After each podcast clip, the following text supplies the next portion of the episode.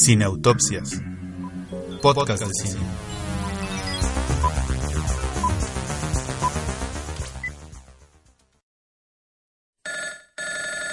Diga, ¿Habla el murciélago? el mismo. ¿Vas a ir al baile de botellita de Jerez? Abuelita de Batman. Ah, es que, es que quiero bailar contigo la baticumbia. Ahí estaré.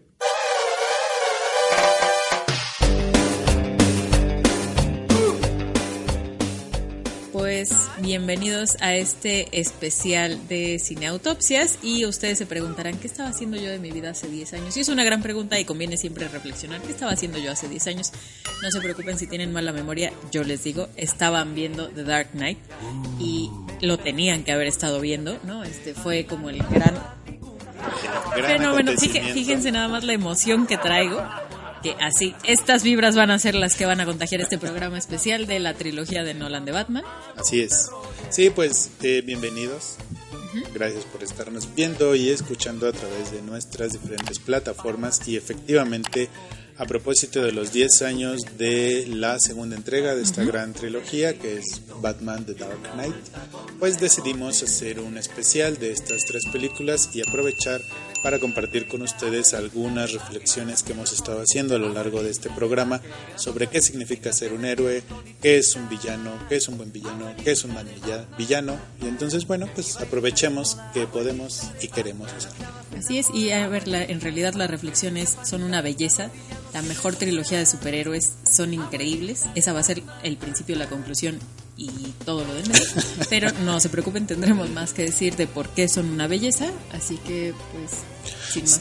Sí, va- vamos a estar compartiendo con ustedes algunos datos de Batman como personaje y de Batman de las series y las películas a lo largo de este episodio, pero nada más destacar la película de 1989 de Tim Burton, que de alguna manera sí es un antecedente para estas películas porque ahí es la primera vez que se ve este mundo totalmente sombrío y totalmente corrupto de Batman. Sí, ¿no? Entonces muy padre la... Porque ese Batman no es el que te esperabas ver, no es el que estábamos acostumbrados a ver por las series, por las caricaturas, y entonces Tim Burton toma esta inteligente decisión de darle este giro oscuro al personaje, que es con el que ya se ha quedado desde entonces. sí, en realidad, bueno, si ustedes eh, han visto, ¿no? Como la serie con Adam West, ¿no? Es la de las onomatopeyas, ¿no? Si, si no les suena el nombre. Ah. Exacto, que en el lugar de golpes salía, ¿no? Como literal el, el sonido que hacía el trancazo que le daba Batman a, a todos los villanos. Pues sí, era muy cómica, era Sí. como pues, un producto de su época muy simpático, a mí me gustaba. Sí, por supuesto, es una serie muy entretenida. sí, pero, pero ándale eso, ¿no? Era como entretenida. Sí. Y entonces llega esta película del 89 con Michael Keaton, ¿no? Que fue como una decisión polémica en su momento porque decían, bueno, es que él hace comedias, ¿no? Como, Sí. ¿Cómo va a poder ser Batman? Y ahora nos parecería raro, ¿no? Escuchar que, que Michael Keaton era una mala elección para Batman. O sea, me parece que Sí. le quedó tanto el personaje que ahí tienen ustedes, Birdman, después como Sí, ironía, broma, comentario de que ya no se separó del personaje. Eh, y efectivamente lo que hace Burton es, ah, él tiene su propia estética, ¿no? En general, a pesar de que ya luego lo discutiremos, se nos descarrila en los últimos años, pero tenía pues una, una estética muy, muy construida, muy inspirada en el expresionismo alemán, que también ya hemos comentado un poco, como Caligari. Y esa es como, ¿no? La, la estética que va a construir al, al Batman de 89, de los 90 que va a ser muy oscuro y que no va a dejar de ser un poco ridículo, ¿no? O sea, como el Sí, también. Batimóvil es, es, ¿no? Sí, es una sí, cosa muy simpática. Em, el guasón de, de Jack Jack Nicholson, que sin duda es una interpretación muy buena, pero que no tiene, no deja de tener lo ridículo, ¿no? O sea, está bailando con un boombox en, en el MoMA, eh, como pues grafiteando obras de arte, ¿no? Hasta que llega un Francis Bacon y dice, no, esta no, esta sí me gusta. O sea, hay como estos momentos, ¿no? Como también de comedia y así. Sí, efectivamente. Que en los de Nolan las hay, pero, pero menos, ¿no? O sea, Pero hay como ya un en tono otro más, nivel. Ajá, de, de- Ay, Dios mío. Y bueno, en general son un muy buen antecedente. Efectivamente, ya cuando llega el Batman de Val Kilmer y ya no digamos el de George Clooney, pues las cosas empiezan a ir hacia como película de Mm. verano, taquillera, sin sustancia, como Sí, una nada, caricatura de la caricatura misma. Sí. o sea, no sé, ¿no? Pero el Bane de los noventas, no. no. No, ni lo vamos a mencionar más allá de esto.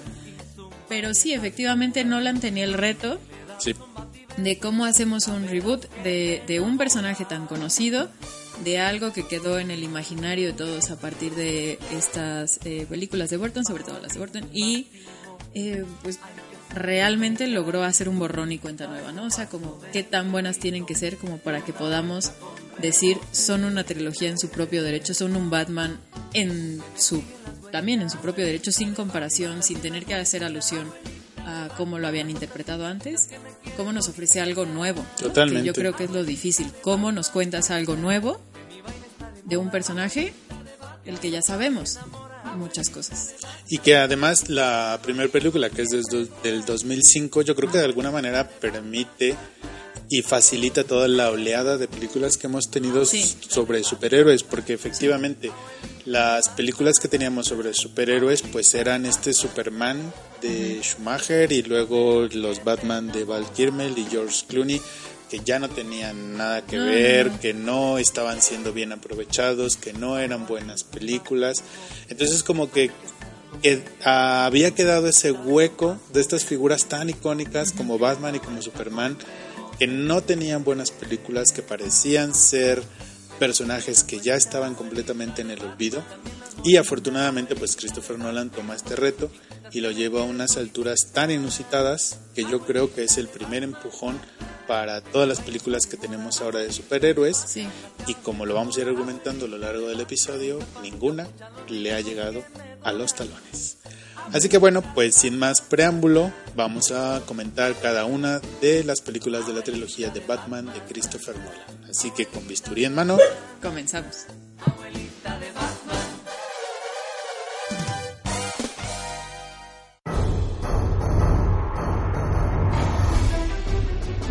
Reportando desde Hollywood, La Raza y varios más.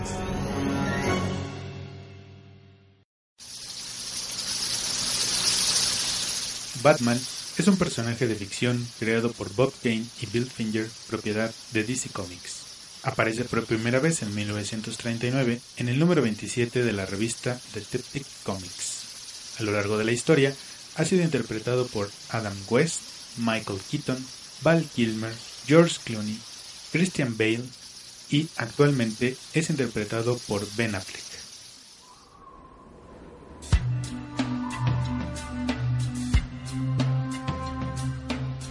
Bueno, comencemos con eso que estábamos haciendo hace 13 años, que era ver Batman eh, comienza o los inicios de Batman. Batman inicia. Y definitivamente, como lo decíamos, llegó para romper esquemas, ¿no? O sea, creímos que ay, otra vez van a hacer una película de Batman, ¿no? Porque estaba esta serie animada de los 90, estaban Sí. las películas de Burton, ya estaba ese personaje ahí, ahí, ahí. Y fue como, ¿otra? Bueno, ¿no? Y, y lo que vimos ahí fue una lección de vida, mis queridos muchachos y muchachas que nos están escuchando, porque de veras que Y sí llegó, y, y viendo también, llegó a romper esquemas, llegó a, a levantar muchas expectativas porque desde el inicio se sospechaba la trilogía y bueno, por el final de la 1 sabíamos que venía la secuela. Entonces, yo, yo tengo muchas cosas que comentar, pero ¿por dónde empezamos a ver?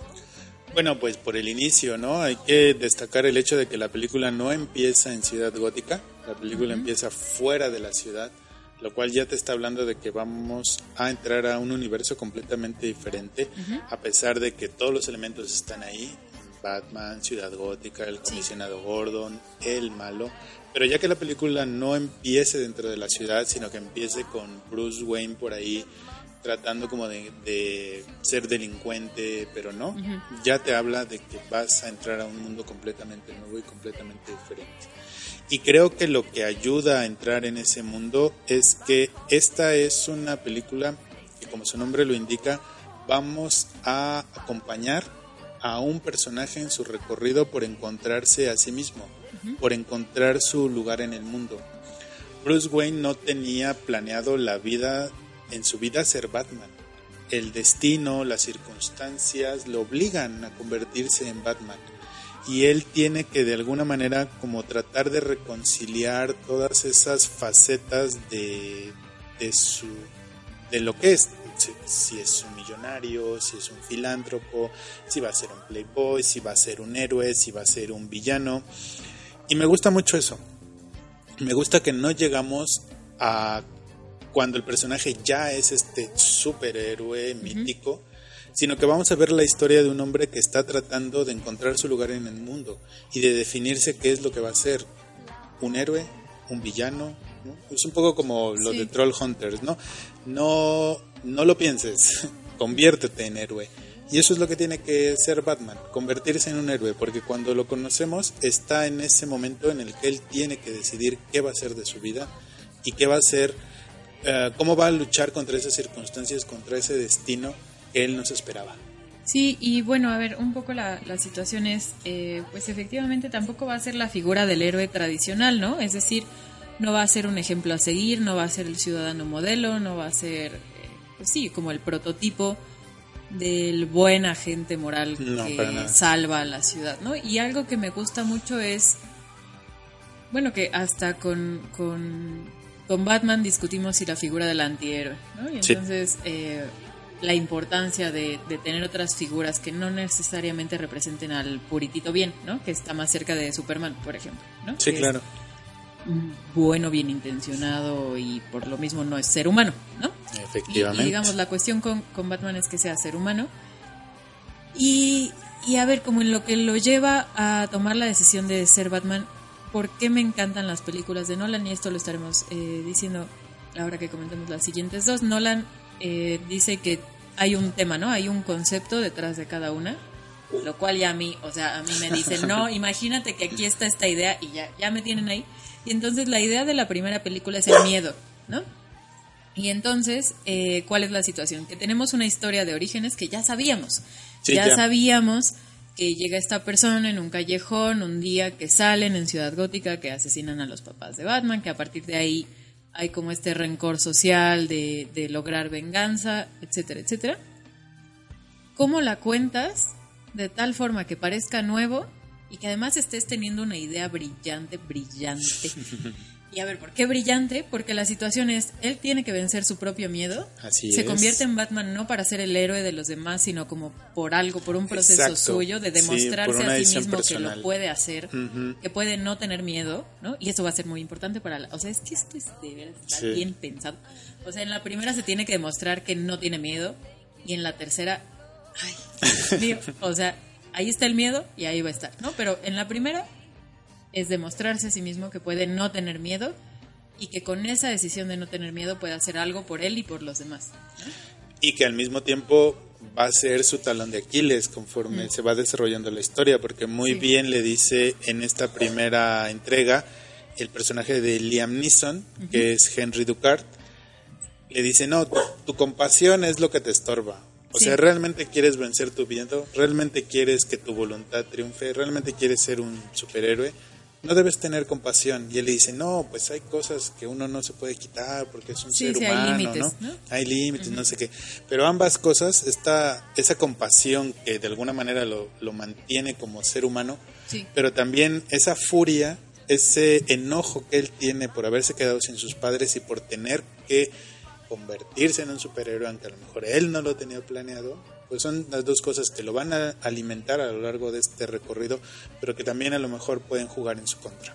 Sí, y a ver, la situación de la compasión y de qué actitud tiene Batman, ¿no? Hacia, hacia sus villanos y hacia el que asesinó a sus padres. Y aquí es en donde yo creo que Nolan toma una decisión que a mí me parece genial, que se distingue de la de Burton en el sentido en el que en la primera, ¿no? Ese es el guasón de Jack Nicholson el que mata a los padres. Aquí, conceptualmente, me parece brillante, relevante y grandioso que sea Un cualquiera. un cualquiera que está sumido en la pobreza, porque hay una frase, y creo que es eh, justo Ra's al Ghul el que lo dice, como eh, utilizamos la economía para destruir a los imperios, ¿no? O sea, como de, si hay gente con hambre, hay gente que va a volver a la delincuencia y va a haber gente que recurra a la violencia, es decir, Sí, eh, la precariedad social y el miedo son suficientes para que entre ustedes se maten. Para introducir el caos. Y no tiene que ser alguien malvado, ¿no? O sea, no tiene que ser el villano, porque No,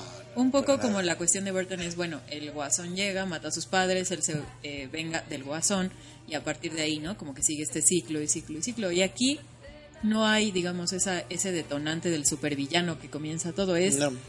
una situación eh, real que existe, que está denunciando políticamente una situación que es cierta, ¿no? O sea, hay una situación de pobreza y marginación que lo que hace es fomentar miedo y violencia, ¿no? Y cuando nos preguntamos qué ocurre cuando fomentamos miedo y violencia, Pues caos. caos, polarizaciones, eh, los extremismos, por ejemplo, de los eh, racistas y el auge que ha tenido el racismo en Estados Unidos, en una sociedad que está alimentada por el miedo y por la Sí. polarización.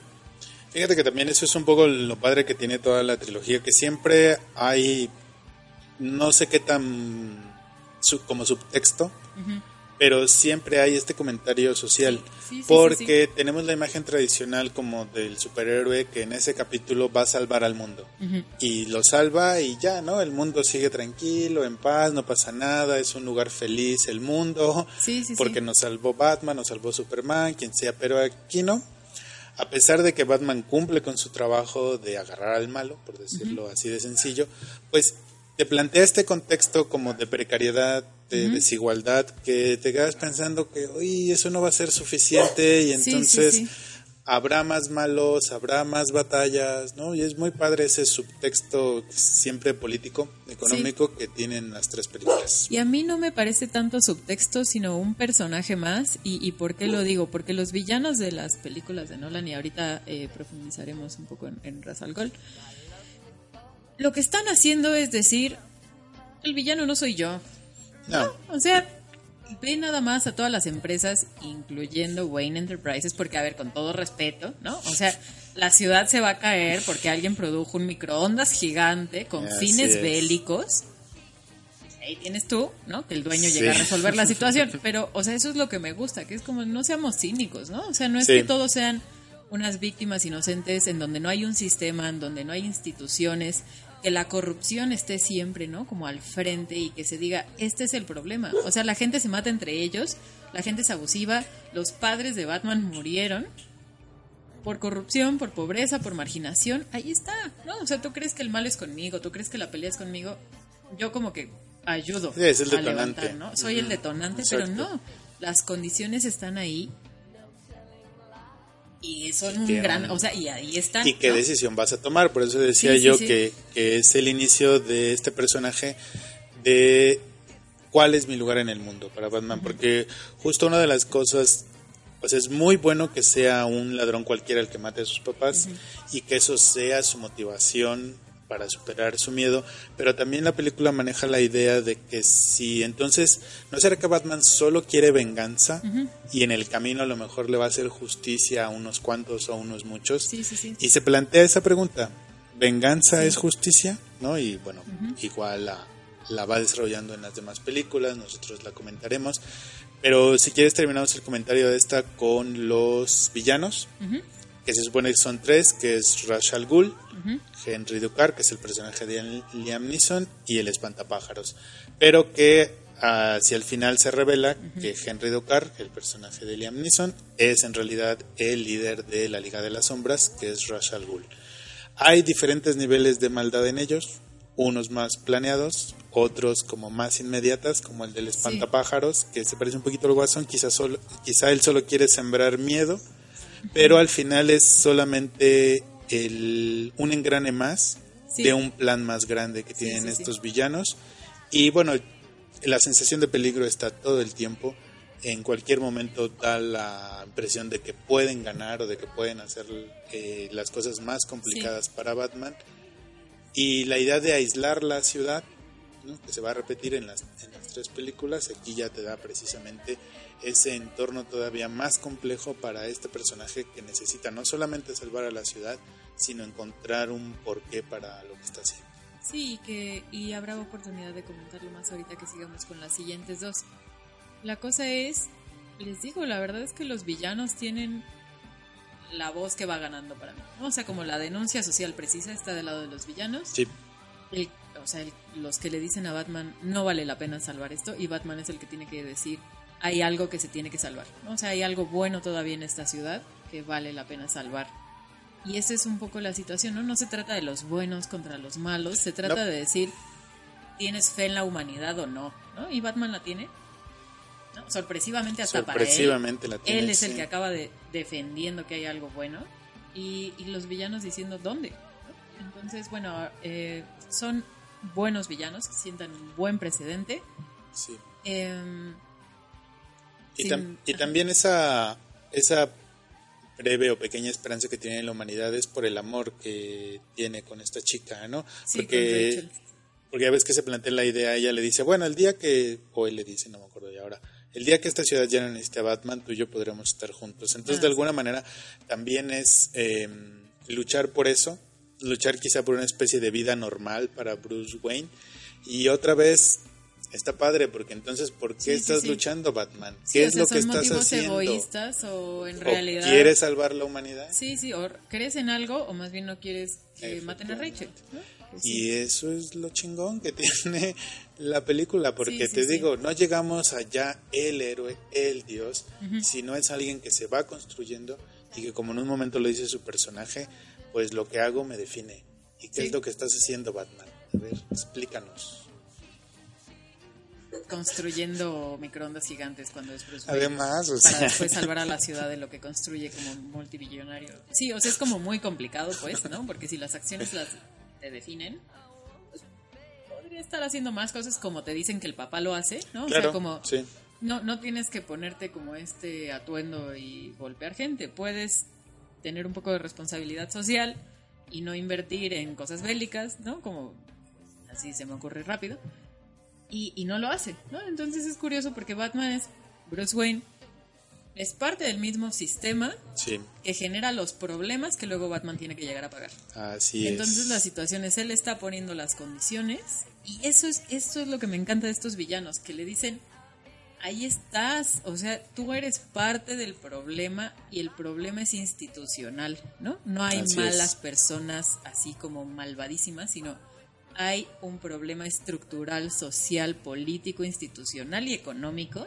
Y tú, Bruce Wayne, buenas noches. O sea, eres del El primero. centro del problema. Eres pues, el primero. Entonces es muy bueno porque efectivamente no nos va a redimir a, No. a Batman. No es, digamos, la identificación con él no viene de no, es que él sí se preocupó, hizo, arregló. No. Y me parece muy bueno y, y te digo, estos villanos eh, sientan como este precedente de es el miedo, son las instituciones, es como un malestar social que ya ahora que pasemos a comentar el guasón explotará como tienen que hacerse, ¿no? Las cosas bien grande, gigantesco, aparatoso, teatral. Y bueno, Pues sí, no hay gente mala, son las instituciones hasta que llega el guasón. Eso. Y eso, vamos ahora.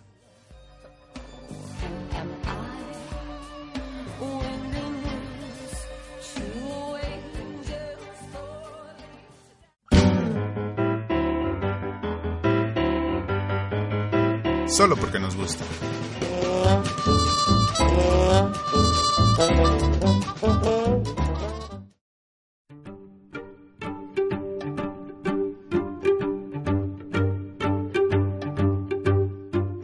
Diferencia de los superhéroes, Batman no tiene superpoderes, recurre a su talento, energía física y avances tecnológicos para enfrentar a los villanos.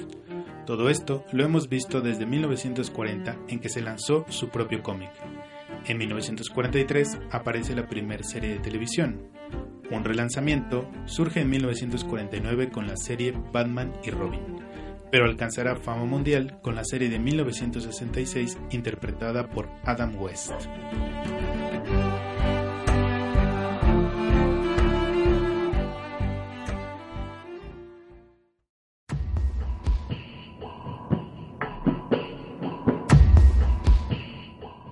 Pues ahora sí, hace 10 años estábamos viendo Batman, el Caballero de la Noche, que era la segunda entrega de, de esto que después sabríamos que era una trilogía de Christopher Nolan sobre nuestro superhéroe favorito, bueno, no es el mío, no sé tú. sí, no, ¿Sí? sin ¿Podría ser? problema, sí. Ok, muy bien. Así nos ponemos de acuerdo para hacer los programas. Así de fácil. No, a veces sí hay polémica, pero en este caso, ¿qué va a haber? Y bueno, pues yo creo que mm, más allá del gusto personal y del momento de vida en el que hayas visto cada una de estas películas, a mí me parece que esta entrega, esta segunda entrega es la más completa, la más compleja y en una de esas hasta la mejor realizada. Creo que esta triángulo que hacen Batman, el Guasón y Harvey Dent explota de una manera genial. Sí, sí. Precisamente la pregunta que para mí recorre la trilogía es ¿qué es qué es un héroe? Y bueno, pues en la secuencia inicial, que es la del robo al banco, es genial, eso va a estar en nuestra mente durante los siglos de los siglos, amén. El guasón, por supuesto, ¿no? Sí, sí. Va a ser, yo creo que ya el arquetipo del villano, de, de alguna manera, mm, quiero decir arquetipo c- como uno, vas a pensar en un villano de película y vas a pensar en el guasón Y en el de Heath Ledger. y en el de Heath Ledger en particular, ¿no? Y yo creo que, yo ahorita ya te, te doy la palabra, y yo creo que este es el villano perfecto para Batman desde su concepción, eh, no solamente este villano, sino el guasón, en toda su concepción es el villano perfecto, porque en teoría el guasón no necesita motivos para lo que está haciendo, solo lo quiere hacer, le vale va del mundo y Batman sí es este personaje que necesita encontrar un motivo, necesita meditar lo que está haciendo. Sí. Entonces son precisamente las dos fuerzas completamente opuestas, pero de igual magnitud, que en un punto de su vida van a entrar en choque.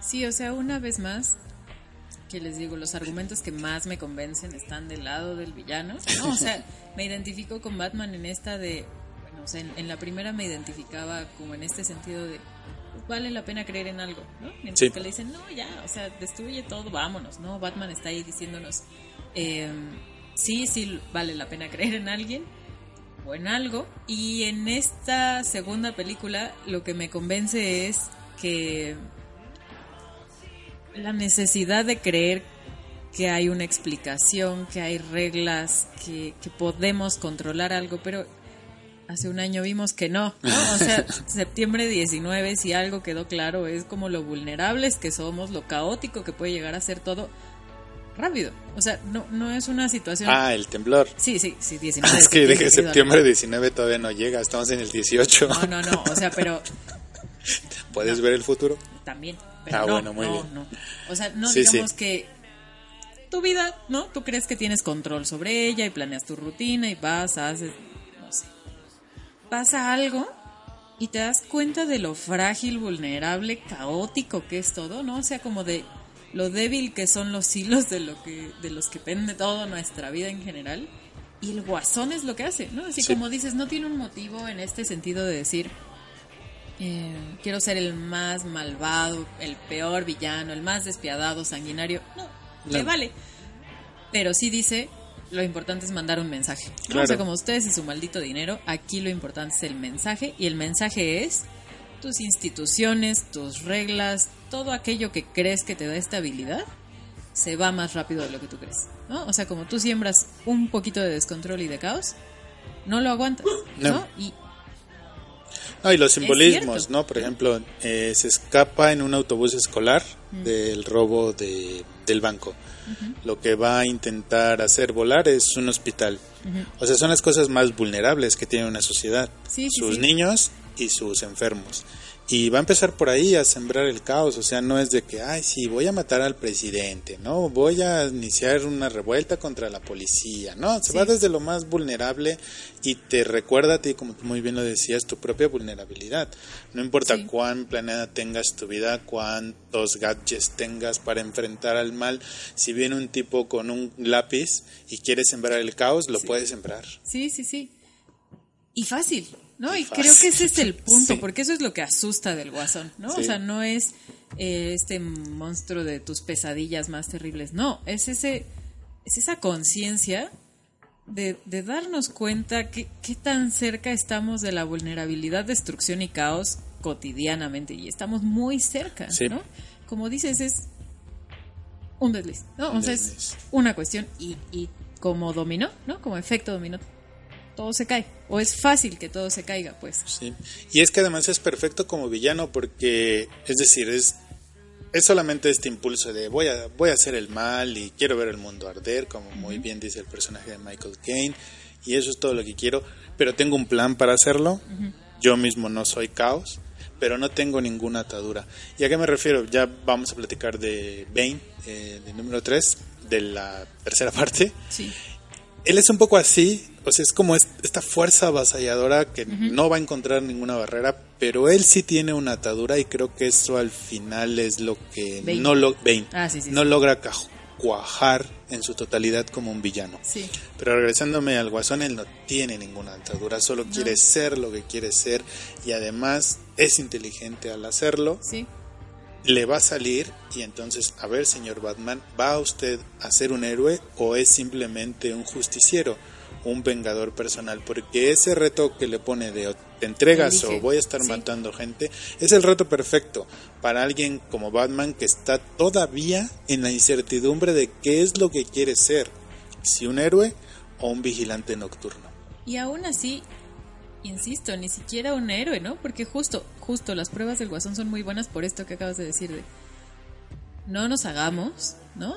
A ver, ¿qué, qué tienes en más estima, ¿no? Como tu vida o la de los inocentes, pero en donde se ve todavía más claro es cuando le pone la prueba entre Harvey Dent Ah, y Rachel. no, ¿A quién vas a salvar? A ver, ¿no? A ver tu modelo de justicia, porque tú sí, ¿no? Aquí está el político que puede sacar a esta ciudad adelante. O a o tu tu novia. novia. Y por supuesto elige los motivos egoístas. Y el guasón lo sabe. O sea, Claro. es como, mira, no sé. O No sea, a mí no.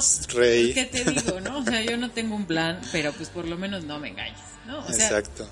y ahí está la gran prueba de que, bueno, igual, pues no es que sea este vengador, eh, pues solo quiero venganza, ¿no? Tiene eh, acciones y motivos de amor propio. De pues es eh, esta chica a la que quiero y la chica ya le había mandado la carta. O sea, sí, además. ay, Dios mío. Pero fíjate que ahí la genialidad es que eh, Rachel le manda la carta diciéndole que se va a casar con Harvey. Sí, Pero eso no lo sabe ni Batman ni Sí, Bruce sí. Wayne, aunque son el mismo. eh, no lo sabe. Y aún así elige ir por ella. Y entonces tú te das cuenta que sus motivos son completamente egoístas. esa es la cosa. Porque, o sea, aún con que quizá hubiera sabido que iba a elegir a Harvey, seguramente hubiera ido por ella. No, claro, y ahí está, o sea, ese es el Pues, gran truco, ¿no? Como en, sí, ¿no? ¿Cuál héroe? Y decir, a ver, y lo entiendo, ¿no? Yo también hubiera tomado la decisión equivocada porque igual y yo también hubiera elegido a mi ser querido frente al político en el cual íbamos a poner toda la esperanza. O sea, lo peor es que, por eso les digo, es como esta figura de, de antihéroe, de decir, "Eh, decidió mal, pero yo, yo apoyo su decisión. O sea, la entiendo, ¿no? Entiendo por qué decidió mal o por qué decidió su bienestar, que incluía a Rachel, por encima del de los demás, ¿no? Y no hace que tenga menos mérito cuando sí busca el bien de los otros, pero exacto, lo hace como menos cliché, ¿no? Porque este, esta figura efe- efectivamente que tenemos estereotípica del héroe que es el abnegado, ¿no? Es el bien de los otros por encima del mío y los demás y luego yo, y Sí. etcétera. No, no, no. No, no, para o nada. Sea, o ya logramos trascender, ¿no? De, de esa noción de bien en donde yo no pienso en mí y eso es buena señal, ¿no? Entonces me gusta mucho esa prueba Sí. porque revela el cinismo, no de a ver, cálmate, ¿no? No, no estás salvando a todos, vas a ver por ti. Y ya, y eso tendrá consecuencias, ¿no? Porque el guasón tampoco llega a leccionarlo de, híjole, No, dijiste no, mal nada. y mírate tú que te nada más creías se la bueno. pasa riendo. Exacto, es como, ahí tienes tus consecuencias. Ahí tienes a tu político dos caras ahora. Ahí tienes que tu novia se murió. O sea, pues sí, ¿no? Las, eh, las decisiones tienen consecuencias y no las controlas. ¿Tú crees que sí? ¿Tú crees que vas a controlar Eso- que llegas sí, a tiempo? Exacto. Es que también es otra de las cosas padres que tiene la, la, la película, que de alguna manera parece ser como que Batman cree que sí tiene el control de la situación, cree que está tomando las decisiones correctas, pero en realidad esas circunstancias, esos dioses griegos que están por encima de él, están jugando, están jugando con su voluntad y lo están poniendo en situaciones en donde no va a tomar la decisión correcta, pero aún así va a haber de alguna manera eh, la salida, de, de alguna manera va a haber la salvación y de alguna manera vamos a tener cierta calma, ¿no? Sí. Y bueno, pues Harvey Dent también es un personaje que a mí me gusta mucho porque en la primera mitad de la película él es como la luz y Batman es como la sombra, ¿no? Harvey Sí. Dent es el bueno, el, el buen político, el que se preocupa por los demás. Pero luego justo por esta tragedia que pasa entre él y Rachel, pues vemos que en realidad no era tan bueno y que tenía su sombrita, su Sí, o sea, qué cosita mala fue que se convirtiera, ¿no? en su interior y de alguna manera eso a mí me resalta el hecho de que quizá hace bien Batman, hace bien en ser egoísta, porque lo abraza desde el principio su egoísmo Sí. y como te decía hace un momento, esa compasión y furia, esa mezcla que hay en él, pues está de alguna manera dejando salir sus dos facetas como ser humano. Y Harvey Dent, que, las, que tenía su faceta oscura escondida por dar esta imagen de ser el servidor público, pues a partir de, de la tragedia se convierte ya en el malo, ¿no? Y creo que eso de alguna manera, como te digo, resalta el hecho de que Batman, bueno, pues asume que es egoísta, asume que a lo mejor no lo está haciendo por el bien de la humanidad, pero lo asume desde el principio. A mí lo que me gusta de este Harvey Dent es am, que debido a, a la explicación de sus orígenes, la razón que lo justifica es muy similar a la del Guasón. El Guasón hace todo por caos. Sí, No hay un plan, ¿no? Como él mismo lo dice, la verdad es que no tengo grandes ambiciones, o sea, solo quiero crear caos. sí. Y digamos, dado que esta idea es la que está detrás ¿no? de los acontecimientos que llevan a que Harvey Dent se convierta en dos caras, me gusta que esa idea es la que esté atrás porque es como lo que hace creíble que ahora el criterio de Harvey Dent sea la suerte. Sí, Aquí está la moneda. sí, sí. Yo no voy a decidir, ¿no? Vives o mueres, no sé, no me importa, me da igual. Suerte, porque fue suerte que no llegaran por mí y fue o que llegaran por mí tarde y fue suerte que no llegaran por Rachel, ya. O sea, ya no hay justificación ni explicación de nada que lo decida la suerte. Sí, esta, esta película tiene muchas frases buenísimas Ujú. Y creo que de las mejores son de él y Sí. una precisamente es esta, ¿no? Cuando dice el mundo es cruel y la única ética en un mundo cruel es el azar. Y sí, Y ya está, no hay nada que hacer. y, y te digo como que surge del caos, ¿no? O sea, como que se entiende que del caos, de lo que no puedes controlar, pues te queda un volado. Sí, ¿no? O sea, porque yo no controlo si vives o mueres, si me salvan o no me salvan, si la salvan o no la salvan. La suerte. Y pues sí, o sea, efectivamente algo que eh, apunta hacia la tercera película es este contraste que decías entre Batman, que es el alguien que toma la ley en sus propias manos y que está mal, ¿no? Claro. Que no hay justificación en tomar la ley en sus propias manos. Y eh, la figura del político correcto que va a ser una reforma, ¿no? No una venganza personal, sino la reforma, reforma. legal. Y entonces esto es lo que va a llevarnos a la tercera película, como estas son, digamos, las semillas que están ahí puestas, que como dices, eh, con Harvey Dent pues se rompen, porque al final no es ese reformista que Sí, creíamos no, que era, para nada. pero creo que eso va a estar en el centro de la, de la 3, ¿no? Ese contraste lo va a arrastrar y en la 3 va a detonar, digamos, la trama. Efectivamente, y además, pues el comisionado, bueno, en ese momento todavía es sargento, Gordon, ¿no? Pues nos va a dejar estas palabras casi al final de que Batman es el héroe que Ciudad Gótica merece, pero no el que necesita, y vamos a ver si en la tercera ya es el héroe que necesitamos.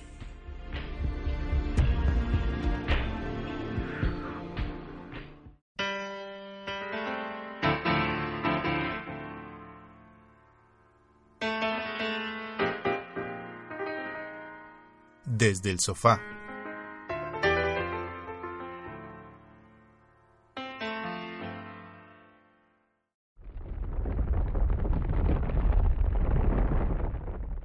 En 1989, el director Tim Burton lanza su versión de Batman, contribuyendo a elevar la popularidad del personaje y definiendo el tono oscuro tanto de Batman como de su entorno. Años después, la trilogía de Christopher Nolan, iniciada en el 2005, es un hito en la historia de las cintas de superhéroes, pues aunque retoma todos sus elementos clásicos, los eleva a una categoría superior de narración y complejidad.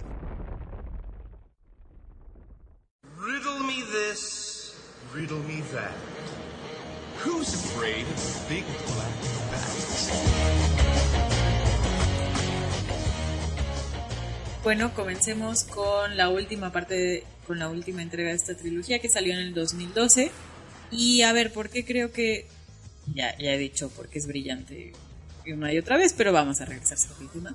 Em, cuando tienes secuelas infinitas, que es lo que estamos experimentando, creo yo, eh, contemporáneamente, la cuestión es que tú tienes una trama de temas, subtemas, ¿verdad? ¿no? Que pueden seguir infinitamente, ¿no? Y aquí creo yo que se nota que la trilogía estaba planeada como trilogía. Es un círculo, pues, perfecto, ¿no? Sí, exacto. Un círculo, porque efectivamente vamos a llegar, vamos a regresar a los orígenes, solo que, a ver, como en la vida misma y los ciclos, ¿no? O sea, nunca estás en el lugar donde empezaste, aunque parece que regresas, Ya eres otro. ya eres otro. Y creo que eso es una belleza. O sea, que sea, que tenga esta estructura como cíclica, la trilogía me gusta mucho, ¿no?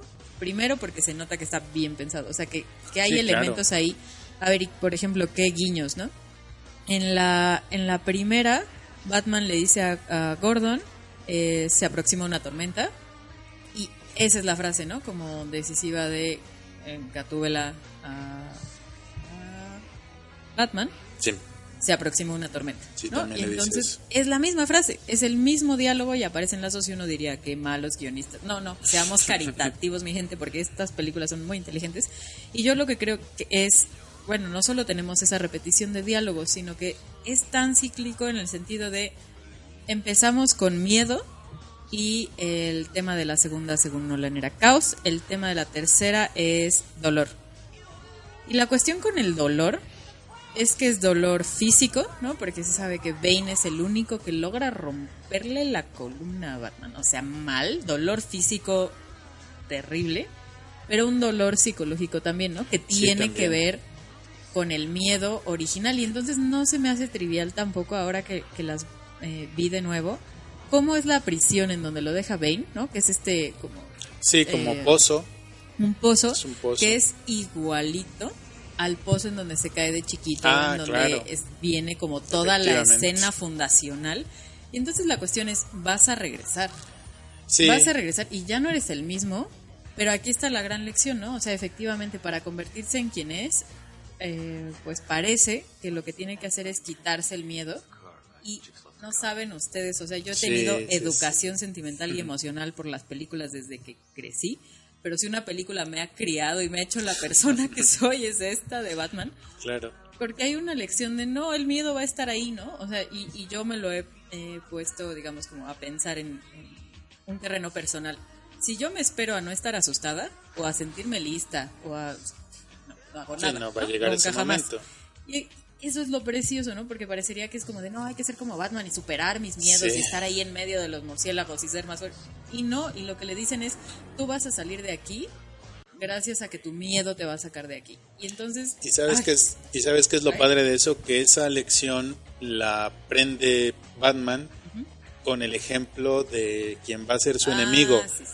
porque cuando está en la cárcel y está Así es. intentando salir de este pozo inmenso eh, este otro personaje que es un doctor que está ciego le dice ah fíjate es que no te había dicho que la persona que sí logró salir la hizo porque se le olvidó o por decirlo de esa manera tenerle miedo a la muerte porque todos los que lo habían intentado antes estaban pensando en, ay, no me quiero caer, ay, es que si me caigo me voy a morir.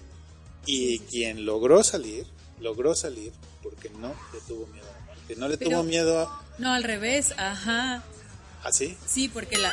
Ay, Albertito, este, esta es mi lección de vida que me dio Batman. Ah, el claro, miedo es lo sí, que te sí, saca cierto. de aquí. Si tú te haces... perdónenme. No, les digo. Sí la vi, ¿eh? Sí la vi. ah, sí, Exacto. eso, eso. O Sí, sea, si tienen tú crees razón. que estás en un terreno seguro de Sí, porque confort, con la así, cuerda es así de- menos. claro, Pues sí te das un trancazo, pero Y ahí ya. está la cuerda. Aquí la cosa es tu miedo a que te mueras te va a sacar de aquí. ¿no? O sea, Perdóname, no- Batman. Ay, ay, Alberto. Sí, exacto. El miedo a morir. El miedo Es- arriesgarse de veras, porque por supuesto, cuando no se está jugando nada, pues, bueno, sí, Sí. ¿no? Le echo ganas, como quiera. Pero la cuestión es el error, y, y me encanta, me encanta que esta sea la lección. O sea, que cuando regresas en círculo, este es el aprendizaje. Ya no te tienes que quitar tus miedos. ¿no? O sea, en- para empezar, tenías que deshacerte de ellos. ahorita te sirven. O sea, esos son los miedos que te van a impulsar para salir de aquí. Les digo, no me parece eh, accidental, fortuito ni mal escrito, sino simbólico Sí, que sí, sí. sea la misma frase de una tormenta viene y que sea el mismo escenario del que tiene que salir Batman como renacido una vez que sana de que le hayan roto la espalda.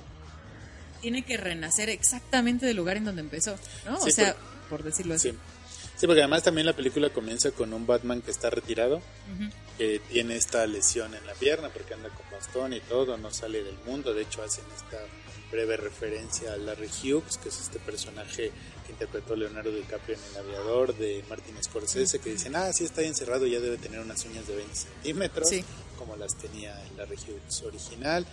Entonces, la misma película también es circular dentro de sí misma. Va a empezar con este Batman débil y vamos a ir viendo cómo en lugar de irse haciendo más fuerte para enfrentar a Bane, pues no, también se va debilitando un poco anímica, psicológica, eh, físicamente y que por eso Bane logra romperlo. Y romperlo, sí. Y aún así, pues va a levantarse, Sí, sí, sí. película, ¿no? Pero me gusta que, que eso, se tiene que levantar donde empezó. ¿Me Ujú. explico? O sea, hay, Sí.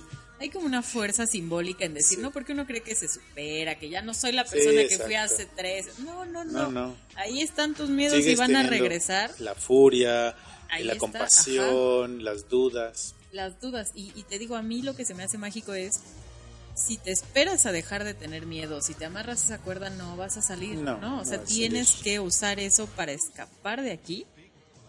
Y eso es lo que hace como que tenga más fuerza, ¿no? Entonces, así como lección de vida personal, lo amo. Y hay otra cosa que amo, que es el villano. O sea, yo vivo enamorada del pobre muchacho, ¿no? De Bane. Sí, o sea, para Sí. sentirme viva, ¿qué hago? Veo la primera escena. O sea, cuando digo, no sé, estoy aburrida, quiero sentirme viva, saber qué es esto, respirar. Es que esa escena a mí me impactó. Y luego en IMAX, ¿no? O sea, en donde rompen un avión. Y Ah, sí, claro. No, no, no, no. O sea, para mí esa escena me pone como, ¿no? Hay una adrenalina en esa escena, hay un ritmo. Y, y que me gusta, como empieza con un villano, ¿no? Sí. porque eso es importante, empieza con un villano que no va a estar jugando, ¿no? O sea, que va a ser como el más violento físicamente, ¿no? Y eso es importante que quede claro. Bane es el eh, villano más violento, Sí, Bane es la fuerza bruta. es la fuerza, Fuerza bruta que va a romper pura. un avión, va a romper Sí. tu espalda, te va a romper a ti. Y, y me gusta que no se quede en la pura fuerza bruta, que fue lo No. que tuvimos en los noventas, que era horrible, era un Bane que hacía y ya, o sea, espantoso. Este Bane, o sea, viene a armar la revolución francesa Además, y no se va a andar con tonterías porque viene a representar a la clase social y se nos acabaron los privilegios, mi gente. Y, o sea, que aparte de Sí. ser fuerza bruta, seas... ay. Porque una de las cosas que tiene interesante la película es que Ciudad Gótica está pacificada gracias a la ley Harvey Dent. Todo el crimen organizado está en la cárcel, pero el verdadero crimen organizado, que son los de cuello blanco, siguen libres, siguen entre la gente es, normal sí. y son los que están creando la desigualdad, la pobreza, el- los bajos salarios, la no atención a la salud, que es justo lo que va a aprovechar Y que toda esa ira contenida para decirle a la Sí. gente aquí voy a estar yo representándolo, salgan a la calle y hagan otra vez. Y ese es exacto, como vaya, es un villano que sabe que no está solo porque el descontento social lo respalda. O sea, es cierto, Sí. todo lo que está diciendo no está engañando a nadie. Los que están engañando son los policías con la ley Harvey Dent, haciendo un héroe que no existe, Que no existe eh, fingiendo que no hay privilegios que por supuesto te aplastan cuando estás del otro lado. Y por eso es un gran villano, también te digo, porque no solo es este fuerza así inconmensurable, sino además tiene buenas razones. Es decir, sí, sí. ahí les va la Revolución Francesa porque se acabaron los privilegios y se acabó. Y me encanta, me encanta porque tiene buenos argumentos para decirlo, o sea, tiene buenas razones para decir, los privilegios hacen más daño, la pobreza hace más daño, las instituciones corruptas hacen daño. Vamos a poner una corte del pueblo, Sí, que es el reino del terror, por supuesto, y, y ahí Sí, está el espantapájaros, ¿no? Y, y que además esa escena como de, de esa corte es como Sí. de pintura de la Revolución Claro, Francesa. claro. O sea, y es está el guasón está ahí, pre- no, el guasón, el espantapájaros, presidiendo ahí, diciendo que le corten la cabeza. Sí, sí, sí, o sea, hasta donde entiendo, hasta se basan en Dickens, ¿no? O sea, para Sí, que veamos el sí, sí. nivel de lo que Efectivamente, yo también pensé en Dickens. O sea, en realidad es que ahí están estos elementos de qué motivó la Revolución Francesa, qué motivó una revolución de clases, qué- y en un villano que comienza destruyendo un avión. O sea, no, no les puedo hablar del nivel de perfección que eso representa para mí en mi corazón. Me encanta este villano y, a- no me defrauda. y además destruye el avión para raptar a un científico que luego va a matar. Así, pum, Sí, sí, le sí, rompe el no. cuello y ya. ¿no? Y, O y sea, exacto, ese sí es como una manifestación de fuerza, de rompo el Sí. avión porque puedo y puedo más. El estadio, la escena del estadio, ¿se acuerdan de la escena del estadio? O sea, Que por cierto salen dos jugadores de fútbol americano reales. eso, y además creo que usaron los colores de Pittsburgh, porque Sí, grabaron en Pittsburgh. de Creo que la primera la graban en Chicago, luego en Nueva York. Ah, muy bien. Y, y un poco, ¿no? Así la situación es... Destruye un estadio. O sea, es una fuerza brutal que pretende ser la fuerza de la revolución de... Ahí venimos por los privilegios, vamos a destruir esto hasta sus cimientos. Exacto, es, es justo lo que te iba a decir. In- Incluso se nota cuando las cosas están bien pensadas y bien hechas, porque piensas, bueno, el malo va a destruir un estadio, que es lo más fácil? Pues aventar como bombas, piedras, lo que quieras desde afuera y que se empiecen a caer las gradas o algo así. No, esto lo destruye primero de Desde los abajo. cimientos, Sí, sí, sí. desde donde se debe de- de destruir lo que para ellos era el problema, ¿no? sí, sí, desde sí. la raíz. Y entonces, ¿cómo se empieza a caer el campo de juego? Y va este que está regresando a la patada de inicio, ¿no? Y que parece como si estuviera corriendo por su vida, pero él ni sabe que está Sí, sí, sí, es cayéndose el, el- el estadio. Sí. Y ya es cuando sale él y empieza a hablar y a vengar a la gente. Es, es un gran, gran, gran, gran villano. Y además a mí me llama mucho, mucho la atención esta parte de que su boca esté eh, cubierta, ¿no? Por este mecanismo. No sé, es muy simbólico. Sí, sí, Le sí. dio dignidad al personaje de Bane. ¿eh? Sí. Yo creo que le estorba el personaje de Talia al Ghul, que es Marion Cotillard, porque de alguna manera ella va a representar precisamente, creo yo, a estos villanos de cuello blanco, a estos villanos de élite que tienen, Pero como infiltrada. sí, ¿no? exacto, que tienen un plan más allá de lo inmediato.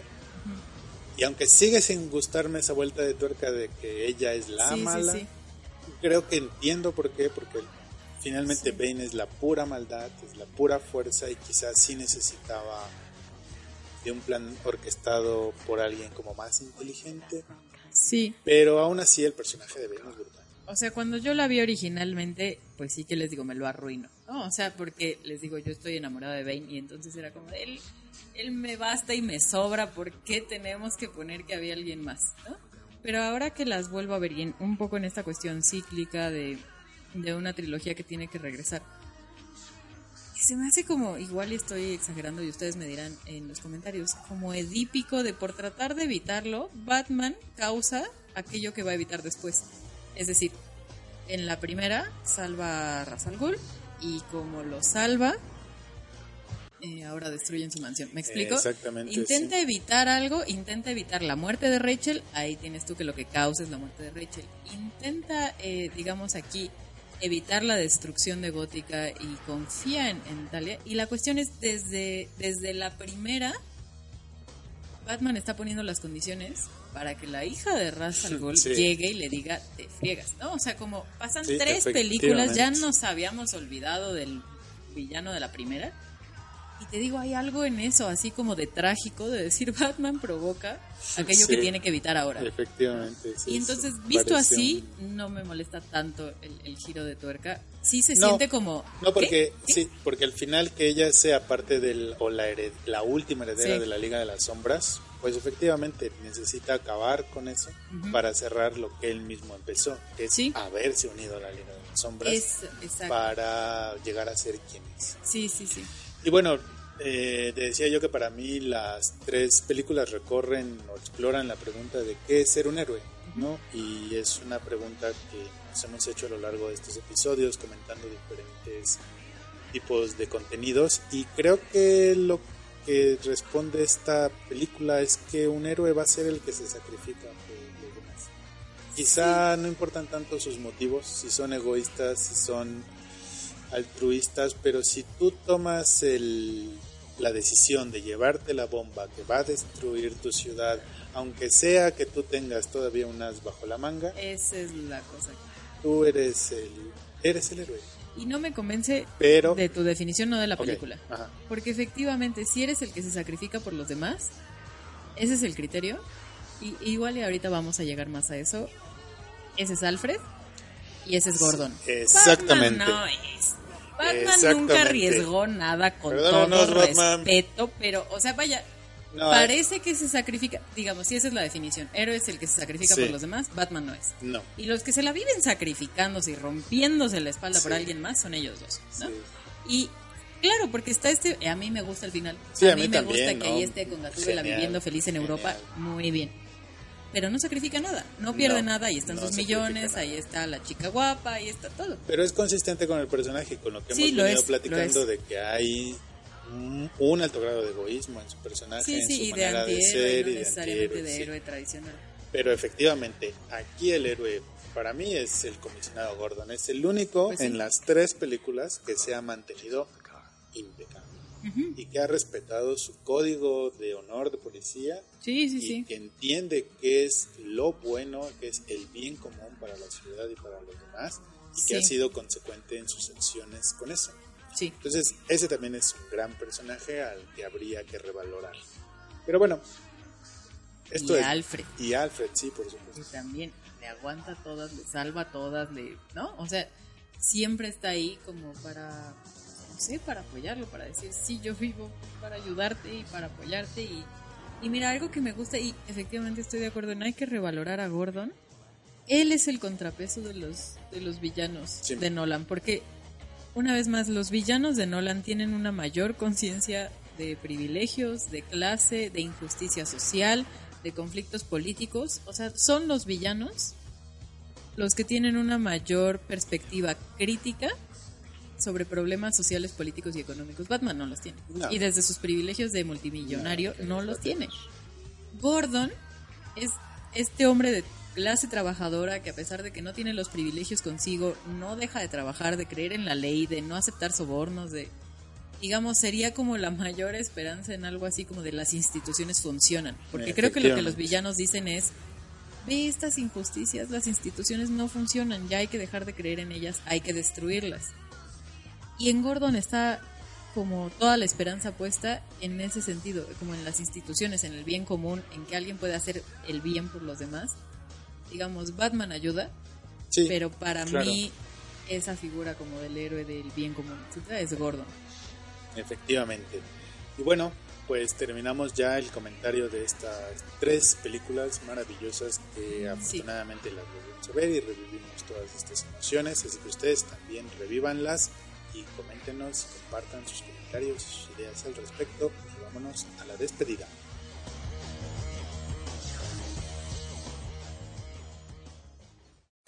To the bat, to the bat, to the Batmobile. Let's go. Atomic batteries to power. Turbines to speed. Roger. Ready to move out.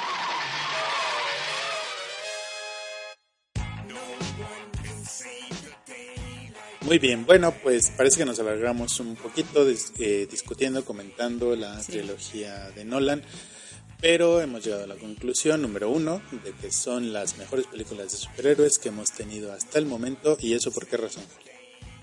A ver, primero hay un sello del director, ¿no? O sea, no podrían ser si no fuera por Nolan, ¿no? Y ves las otras películas de Nolan y ves ese mismo estilo tanto desde cómo cuentas la historia, qué narrativa tiene, qué, qué ángulos, ¿no? Elige para las tomas. Eh, o sea, y simplemente vean como las, el- la perspectiva que adopta cuando se rompe el avión con Bane y las perspectivas del avión con Tom Hardy también en Dunkirk. Ah, claro. O sea, ahí está, ¿no? Hay un sello como de... Y, y además de que hay un sello de un director, eh, hay algo que decir, ¿no? O sea, como conceptualmente son tan ricas, o sea, te dan para pensar tanto, para darle vueltas, para buscar y seguir investigando quién, qué es bueno, qué es malo, que no todo es tan sencillo, que no hay personajes bidimensionales. No hay personajes No, bidimensionales. Amo eso. Entonces, definitivamente, para mí, son las mejores películas eh, sobre superhéroes, incluso si quiero mucho al Superman original de Christopher Reeve. O sea, estas no, son mis no. favoritas. Y a la segunda conclusión a la que llegamos es que aquí el verdadero héroe pues es el comisionado Gordon, Sí. que además está interpretado por este actor al cual admiramos, Gary Oldman. que es Gary Oldman. Y bueno, lo es sobre todo porque él siempre estará viendo por el bien común, por Sí. aquello que pueda mantener el orden y las instituciones, independientemente de sus orígenes, de sus intereses y de sus preocupaciones. El héroe entonces parece ser aquel que se va a preocupar siempre por el bien común. Y que el, el mismo Batman le dice a, a, Ah, sí, que- no, al comisionado. Al comisionado Gordon. gorda, ¿no? Pues que un héroe puede ser cualquiera, incluso un hombre que le pone su abrigo a un niño para decirle que el mundo va a seguir girando, ¿no? Y que la vida va a seguir adelante. Sí, entonces hasta las mismas películas parecen hacer ese homenaje del héroe era, era Era Gordon. Gordon, ¿no? Y. Batman se lo dice, o sea, se acabó la discusión. Así es. Y bueno, se acabó este episodio. Esperamos que lo hayan disfrutado. Recuerden que estamos en Facebook, Twitter e Instagram como Sin Autopsias. Déjenos sus comentarios, sus peticiones, sus reclamos sobre este y todos nuestros episodios anteriores y nosotros los tomaremos en cuenta. Y recuerden que nos pueden escuchar a través de iTunes, iVoox y vernos y escucharnos en YouTube, en donde también nos pueden dejar eh, comentarios, sugerencias, eh, Manitas arriba. Por supuesto. Y estaremos al pendiente de todas las interacciones con ustedes a Así través de es. estas redes. Y pues nada, pues que nos vemos y nos escuchamos en la siguiente autopsia. Hasta, Hasta entonces.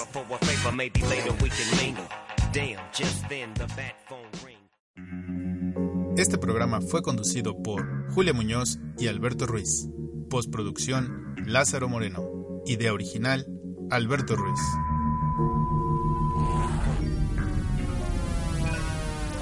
Cine Autopsias. Podcast de cine.